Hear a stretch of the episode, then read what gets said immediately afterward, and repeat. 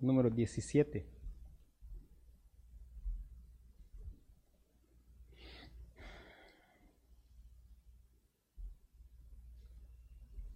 Salmo número 17.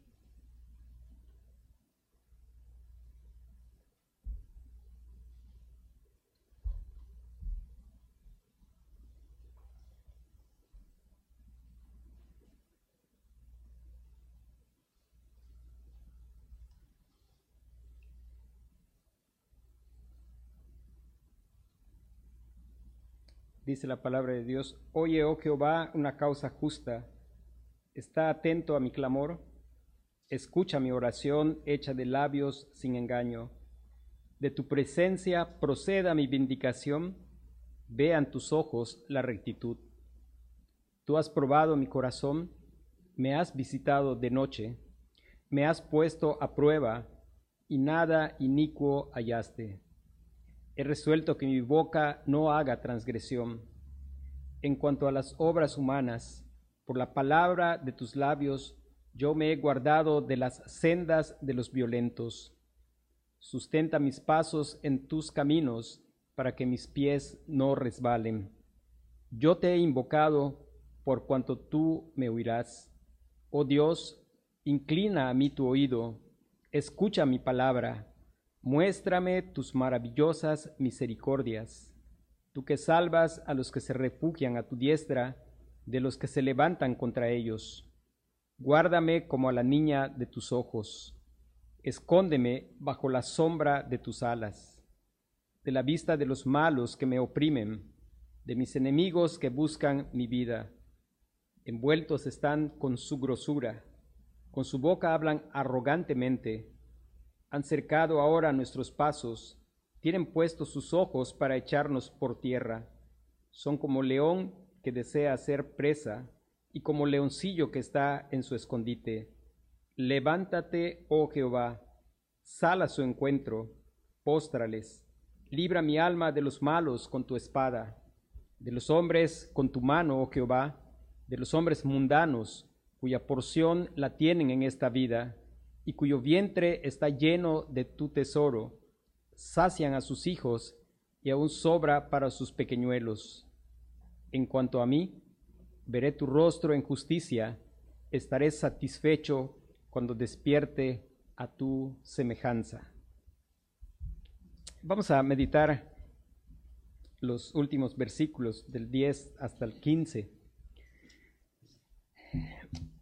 Y el, nuestro tema es los enemigos, los enemigos, los enemigos del creyente, los enemigos del pueblo de Dios.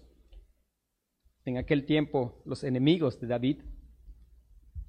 Podemos pensar en los enemigos que enfrentó nuestro Señor Jesucristo. Dice el Salmo, empieza primero esta sección con una descripción de cómo son los enemigos. Dice, el versículo 10, envueltos están con su grosura, con su boca hablan arrogantemente. Han cercado ahora nuestros pasos, tienen puestos sus ojos para echarnos por tierra. Son como león que desea hacer presa y como leoncillo que está en su escondite. Versículo 14, de los hombres con tu mano, oh Jehová, de los hombres mundanos, cuya porción la tienen en esta vida y cuyo vientre está lleno de tu tesoro, sacian a tus hijos y aún sobra para sus pequeñuelos. La descripción, una descripción muy, muy clara de cómo son los enemigos. Una de las primeras cosas es, muchos de los enemigos son enemigos humanos. David enfrentó enemigos humanos desde Saúl, antes Goliat, aún gente de su propia familia, los pueblos que luchaban contra el Señor. Y la descripción dice, primero es importante recordar, son humanos y el príncipe de nuestros enemigos pues es Satanás, que también se le describe como un león rugiente que anda buscando a quien devorar. Y no obstante, cualquiera que sean los enemigos son simplemente criaturas, criaturas que están bajo el gobierno del Señor, criaturas que pueden impresionarnos. Dice, envueltos están en su grosura. Y ahí habla de, da la idea de vigor, de fortaleza.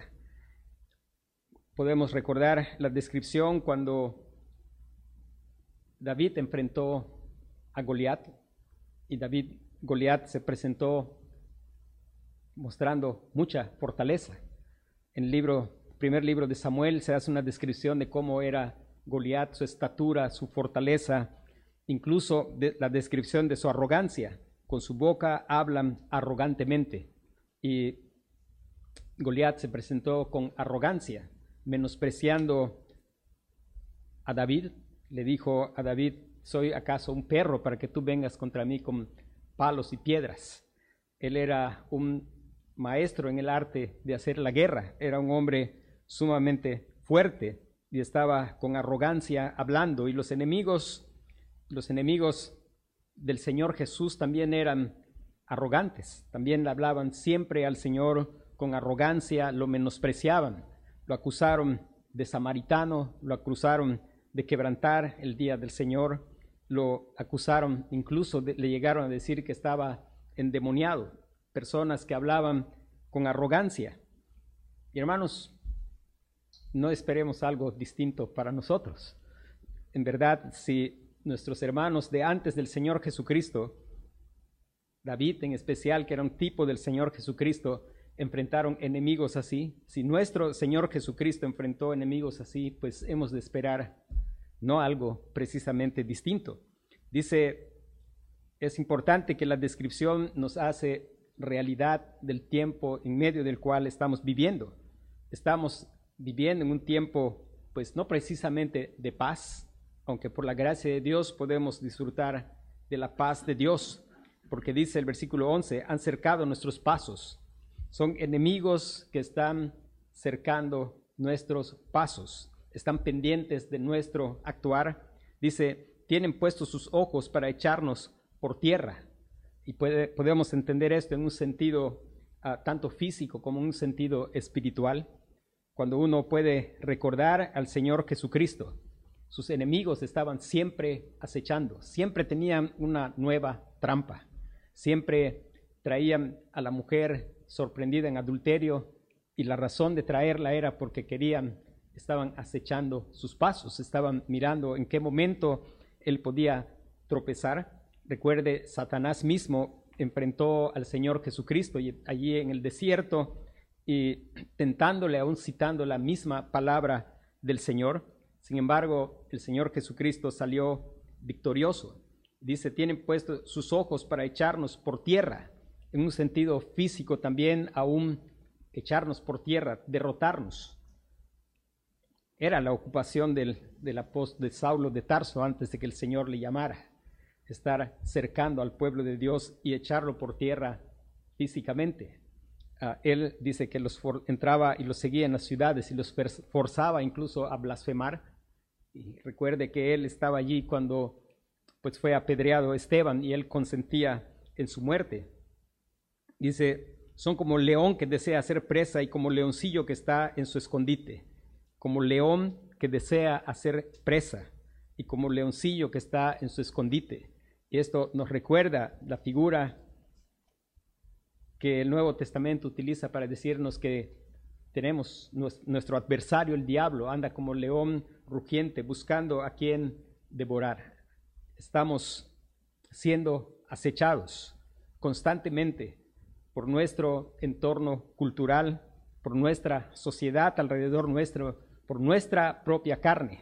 Esta descripción de enemigos vigorosos, fuertes, describe las áreas de lucha que el creyente tiene que enfrentar, no solo Satanás, no solo enemigos físicos, hombres, porque el versículo 14 es de los hombres con tu mano, oh Jehová, de los, dice de los hombres mundanos cuya porción la tienen en esta vida, hombres mundanos cuya porción la tienen en esta vida y cuyo vientre está lleno de tu tesoro, sacian a sus hijos y aún sobra para sus pequeñuelos.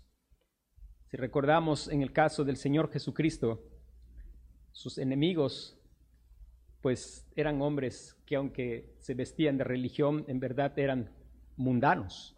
Eran hombres que habían hecho mercadería de los sacrificios. Eran hombres que lucraban con las cosas sagradas, que en realidad no conocían al Señor y aunque tenían una apariencia de piedad, pues con sus hechos negaban la piedad que profesaban. Eran hombres que estaban metidos en el negocio de, de hacer negocio de las cosas sagradas. Y bueno, al final de cuentas, dice, cuyo vientre está lleno de tu tesoro, sacian a sus hijos. Y puede recordar, pues, aquellos príncipes de Israel, aquel sumo sacerdote, que en realidad, en realidad, pues no eran precisamente personas que temían al Señor, sino eran personas mundanas. Y, esto nos, nos debe llamar la atención a pensar de que en realidad es necesario conocer al Señor, que el Señor se nos revele para poder tener una vida verdaderamente espiritual. Y esa es la, descripción que el, salmista hace de, los enemigos. Ahora, después de describirlos, vamos a ver a los, lo que sigue es una oración llena de esperanza, una oración llena de esperanza que está mirando en esa esperanza, no, primero mira a los enemigos y los describe. Es bueno que nosotros podamos mirar y ser capaces de, de describir nuestros enemigos, porque en el mundo vamos a tener aflicción. El creyente no debería tomarnos por sorpresa. El Señor Jesús dijo, en el mundo tendréis aflicciones. Ahora, pensando justo en las palabras del Señor cuando dice en el mundo tendréis aflicciones, pero confiad, yo he vencido al mundo. Podemos mirar a los enemigos después de descritos, mirarlos derrotados. Dice el versículo 13, levántate, oh Jehová, sal a su encuentro, póstrales, libra mi alma de los malos con tu espada, de los hombres con tu mano, oh Jehová. Y poder mirar a los enemigos derrotados derrotados, postrados. El Padre, el Padre hizo eso con el Hijo. Él confió en el Señor, sus enemigos en burla decían, se encomendó a Dios, líbrele Él, pues en Él confiaba. Y el Padre libró al Señor Jesucristo. Él se levantó de la tumba. Él está vivo, Él está sentado a la diestra de Dios. Los enemigos están derrotados. Cuando estábamos terminando de estudiar el libro, la carta del apóstol Pablo a los romanos, dice, vamos a, mirar ahí en el último capítulo de Romanos,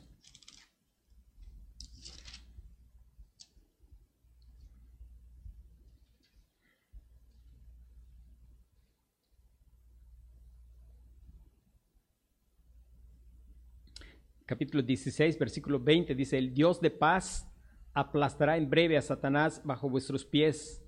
La gracia de nuestro Señor Jesucristo sea con vosotros. Podemos ver una oración con certeza, con certeza porque por la esperanza de la victoria del Señor Jesucristo podemos ver como Pablo habla a la iglesia diciéndole, el Dios de paz aplastará en breve a Satanás bajo vuestros pies la gracia de nuestro Señor Jesucristo sea con todos vosotros.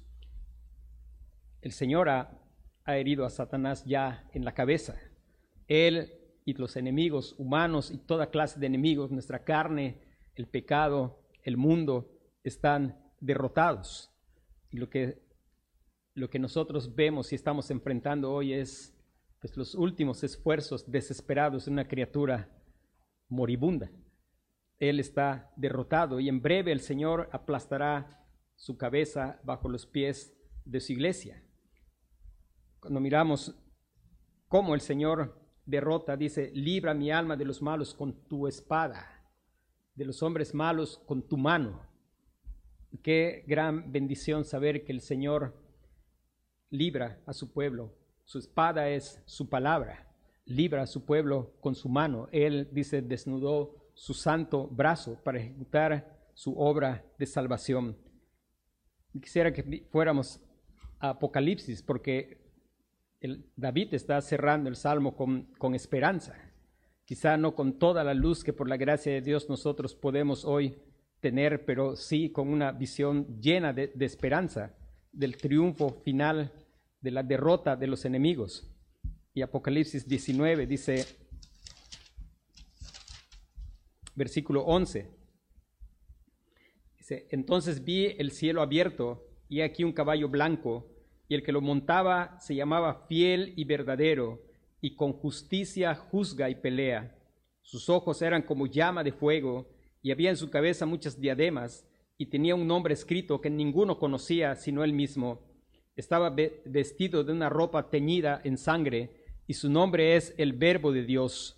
Y los ejércitos celestiales vestidos de lino finísimo, blanco y limpio, le seguían en caballos blancos. De su boca sale una espada aguda para herir con ella las naciones, y las regirá con vara de hierro, y él pisa el lagar del vino del furor de la ira del Dios Todopoderoso. De su boca sale una espada aguda para herir con ella a las naciones, y él las regirá con vara de hierro, y él pisa el lagar del vino del furor de la ira del Dios Todopoderoso, y en su vestidura y en su muslo tiene escrito este nombre, Rey de Reyes y Señor de Señores. Y vi a un ángel que estaba en pie en el sol y clamó a gran voz diciendo, a todas las aves que vuelan en medio del cielo, venid y congregaos a la gran cena de Dios, para que comáis carnes de reyes y de capitanes, y carnes de fuertes, y carnes de caballos y de sus jinetes, y carnes de todos, libres y esclavos, pequeños y grandes. Y vi a la bestia y a los reyes de la tierra y a sus, e, sus ejércitos reunidos para guerrear contra el que montaba el caballo y contra su ejército. Y la bestia fue apresada y con ella el falso profeta, que había hecho delante de ella las señales con las cuales había engañado a los que recibieron la marca de la bestia y habían adorado su imagen. Estos dos fueron lanzados vivos dentro de un lago de fuego que arde con azufre, y los demás fueron muertos con la espada que salía de la boca del que montaba el caballo, y todas las aves se saciaron de la carne de ellos. hermanos, nuestra esperanza, el enemigo, los enemigos, pueden ser fuertes, vigorosos, amenazantes, arrogantes, orgullosos, llenos de vida, ah, llenos del tesoro de Dios, que sacian a sus hijos. Sin embargo, nuestra confianza es ellos, podemos verles derrotados. Nuestra oración con confianza, levántate, oh Jehová, sal al encuentro, póstrales. Eso anima nuestro corazón a como el himno que cantamos, está por Cristo firmes, soldados de la cruz. Es fuerte el enemigo, pero Cristo es sin igual. Al final, los enemigos son criaturas. Nuestro Rey Jesús es el Señor Dios Todopoderoso, es el Rey de Reyes, es el Señor de los Señores, es el que ha vencido el pecado, ha vencido la muerte y ha aplastado a Satanás, lo ha derrotado ya y podemos nosotros ver al enemigo derrotado cuando estemos quizá agobiados por la lucha, recordar que la victoria es nuestra, la victoria es nuestra. Y al final, versículo 15, dice, ahí podemos ver a los enemigos desterrados para siempre. Dice, en cuanto a mí, veré tu rostro en justicia, estaré satisfecho cuando despierte a tu semejanza. Hermanos, qué bendición. Hablábamos en la mañana de las ricas misericordias, las maravillosas misericordias y la maravillosa misericordia de saber que la batalla puede ser intensa. Quizá estamos agobiados, cansados de la batalla. Sin embargo, la descripción que da el versículo 15 es enemigos desterrados para siempre despertar, dice, en cuanto a mí, veré tu rostro en justicia. Aquel tiempo cuando nosotros, Dios sabe cómo va a ser con cada uno de nosotros. Dios sabe en qué circunstancias, si el Señor viniera en este momento, pues nosotros, pues serían unas circunstancias que no veríamos muerte. Los muertos en Cristo resucitarán primero. Luego los que estemos vivos seremos arrebatados juntamente con ellos de las nubes para recibir al Señor en el aire y así estaremos siempre con el Señor. Y por tanto dice, alentaos los unos a los otros con estas palabras. Algunos, quizás si es la voluntad del Señor, podamos experimentar aquello, algunos quizá no, algunos quizá pasemos por, por la muerte, pero ese enemigo, la muerte, el postrer enemigo está vencido y la muerte no tiene más potestad sobre aquellos que han confiado en el Señor Jesucristo. La muerte segunda no tiene potestad sobre ellos. La muerte es ganancia, como decía el apóstol Pablo, para mí el vivir es Cristo, el morir es ganancia. El creyente que está con conflictos como los que tenía el apóstol Pablo, y su conflicto era, pues yo no sé qué hacer, yo no sé si morir y ir y estar con Cristo, lo cual es muchísimo mejor quedarme por el bien de la obra. Qué gran bendición que por su maravillosa misericordia el creyente pues puede llegar a estar en esa clase de conflictos sabiendo que pues la muerte no nos puede separar del amor de Dios que es en Cristo Jesús. Lo que la muerte hace al creyente es hacer que los enemigos sean desterrados para siempre, aún la misma muerte, estar en aquel, aquella presencia del Señor donde hay plenitud de gozo y delicias a su diestra para siempre, en aquel, aquella presencia donde no habrá más llanto, ni más tristeza, ni más clamor, ni más dolor, porque las primeras cosas habrán pasado. Estar contemplando la gloria del Señor. Dice, en cuanto a mí, veré tu rostro en justicia. Veré tu rostro en justicia. Hermanos, es nuestra esperanza, el corazón del creyente que está latiendo como el corazón del apóstol Pablo, que latía con el deseo de conocer cada día más al Señor Jesús. Era aquello que emocionaba y ha emocionado al pueblo de Dios, y lo sabemos por lo que escribió el, el apóstol Juan cuando dijo, amados, ahora somos hijos de Dios y aún no se ha manifestado lo que hemos de ser, pero sabemos que cuando Él se manifieste seremos semejantes a Él porque le veremos tal como Él es. Qué contraste. Los enemigos tienen su porción en esta vida. Quizá tienen demasiadas cosas, pero esta es la única vida que van a tener. Pero dice, veré tu rostro en justicia.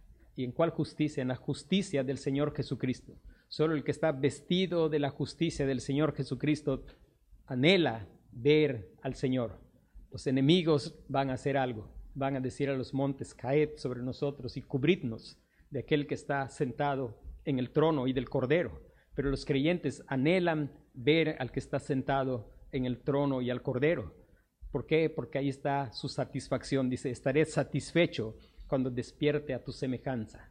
Hermanos, satisfechos totalmente. Ya no más luchas, ya no más batallas con deseos, sino plenamente satisfechos en aquella presencia donde hay plenitud de gozo, donde no habrá más llanto, ni más tristeza, ni clamor, ni dolor, donde no habrá más lucha contra la carne, contra el pecado, donde no recuperaremos lo que perdió Adán, sino iremos más allá de lo que perdió Adán. Adán podía pecar o no pecar. Caídos en Adán, solo podemos pecar, pero en Cristo vamos a no poder pecar nunca más. Satisfecho cuando despierte a tu semejanza. Todo es por la obra del Señor Jesucristo. Cristo es el que ganó justicia para su pueblo. Cristo es el que derrotó a los enemigos.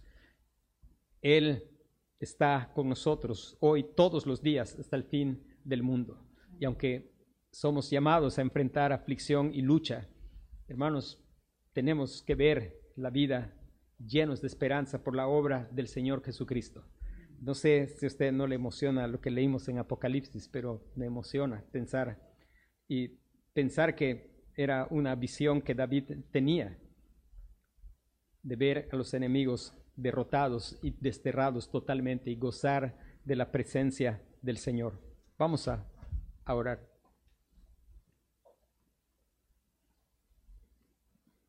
Señor, gracias porque tu palabra nos describe exactamente los tiempos que nos toca vivir, los enemigos que tenemos que enfrentar, dentro de los cuales está nuestra propia carne, pero Gracias Señor, porque no solo podemos describirlos, sino por la obra del Señor Jesucristo podemos verles derrotados.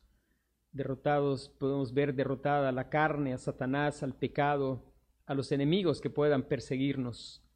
Y Señor, gracias porque en justicia por la justicia del Señor Jesucristo, tenemos la esperanza de ver tu rostro.